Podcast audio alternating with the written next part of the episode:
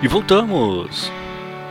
E hoje estamos vivenciando a era das plataformas de streaming, seja pelo consumo de conteúdos, músicas, podcasts, reflexões ou notícias. De acordo com o último estudo realizado pela Comscore, o consumo de streaming de áudio alcança 30% do total da população de internet no Brasil, em torno de 36,6 milhões de usuários únicos de plataforma, seja por desktop ou mobile. Mais de 30% do consumo de áudio é feito por dispositivos móveis, correspondendo a 30,8 milhões de usuários e 12,9 bilhões de minutos consumidos por mês, representando um gasto médio de 7 horas em plataformas de streaming pelo celular ao longo do mês. Apesar dos streaming de áudio mais populares no Brasil parecerem como uma salvação para a indústria musical, foram frequentemente criticados no passado por não pagarem aos artistas de forma adequada por suas produções. Vamos então aos valores, que segundo o site The Tricordist, as maiores plataformas de streaming do mundo remuneram a cada play dessa forma. O YouTube paga 1,54 dólar, algo em torno de 8,47 reais para cada mil reproduções.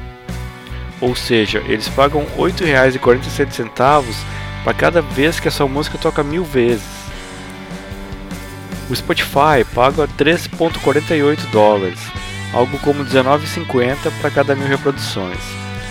Já o Deezer paga 5,62 dólares, ou 30,91 reais para cada mil reproduções. A Apple Music paga 6,75 dólares, 37,13 reais para cada mil reproduções. E para fechar, a Amazon, que paga 11,26 dólares, ou 61,91 centavos para cada mil reproduções. É a que melhor paga. É muito interessante porque eu acreditava que esse valor era muito maior, mas business is business. É difícil saber quanto desse valor chega para cada artista. E Lou Oldens, engenheiro responsável pela invenção da primeira fita cassete, morreu aos 94 anos no último sábado, dia 6 de março. A fita cassete foi a resposta de Oldens para as grandes fitas de bobina, que forneciam som de alta qualidade, mas que eram muito desajeitadas e caras.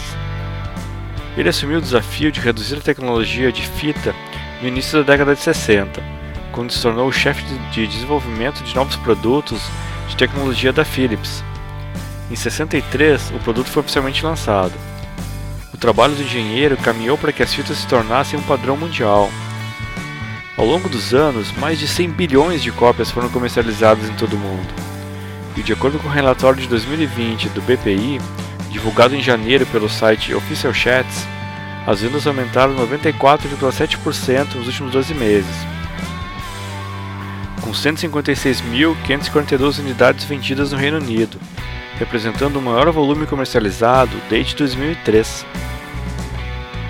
A fita cassete mais vendida no Reino Unido em 2020 foi Cromática, de Lady Gaga, que vendeu 14 mil cópias. E com a triste notícia da morte de Lou Waltens, chegamos ao final desse episódio da sua Rádio Charlau. Espero que vocês tenham curtido. Não deixe de acompanhar os novos episódios lá no Facebook, no Instagram, no YouTube ou ainda no perfil da rádio, lá no Spotify. Vai lá, curte e compartilha. Não vamos deixar o rock morrer. Voltamos a qualquer momento com um novo episódio. Para fechar então, deixo vocês com o um clássico do Europe, que falamos no bloco anterior, R.E.M. E para fechar, NoFX, música do disco novo. Muito obrigado a todos e um grande abraço!